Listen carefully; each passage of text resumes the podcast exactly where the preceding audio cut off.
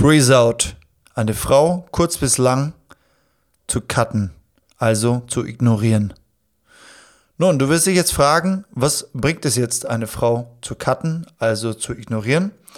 Manchmal ist es ein sehr gutes Werkzeug, um die Anziehung aufrechtzuerhalten, beziehungsweise eine Anziehung neu wieder zu erzeugen. Manchmal macht man Fehler, man ist vielleicht zu forsch, zu aggressiv, ähm, wenn es beispielsweise um Sex geht. Man will es unbedingt haben, die Frau merkt das, lehnt sich ein bisschen zurück, nimmt sich ein bisschen aus dem Spiel, also aus dem Game, weil ihr beide seid ihr in dieser Bubble quasi.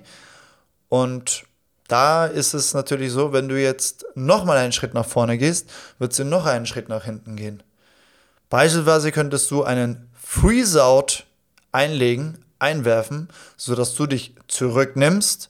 Und bei der Frau kann es eben das auslösen, dass sie sich denkt, fuck, ich muss jetzt irgendwas unternehmen, ich muss mich bei ihm melden, mich mit ihm treffen oder vielleicht mit ihm Sex haben, sodass ich ihn bei Laune halten kann. Also, beispielsweise könntest du es hier machen. Du könntest es genauso bei einer Langzeitbeziehung machen, ja. Also, ähm, das heißt jetzt nicht nur, weil du jetzt mit deiner Frau in einer Beziehung bist. Also, ich kann auch aus Erfahrung sprechen, weil ich schon auch zwei langjährige Beziehungen hatte. Auch einen Freeze-Out anlegen. Die Frau macht zum Beispiel die ganze Zeit Stress, die nörgelt beispielsweise die ganze Zeit rum.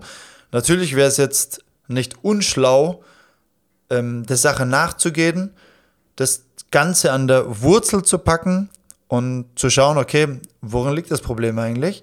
Aber man könnte das Ganze auch ähm, so machen, dass man einen Freeze-Out einlegt, dass man beispielsweise, wenn sie zu viel nörgelt, einfach mal rausgeht aus dem Haus ja, und etwas mit, ihr, mit seinen Kumpels unternimmt.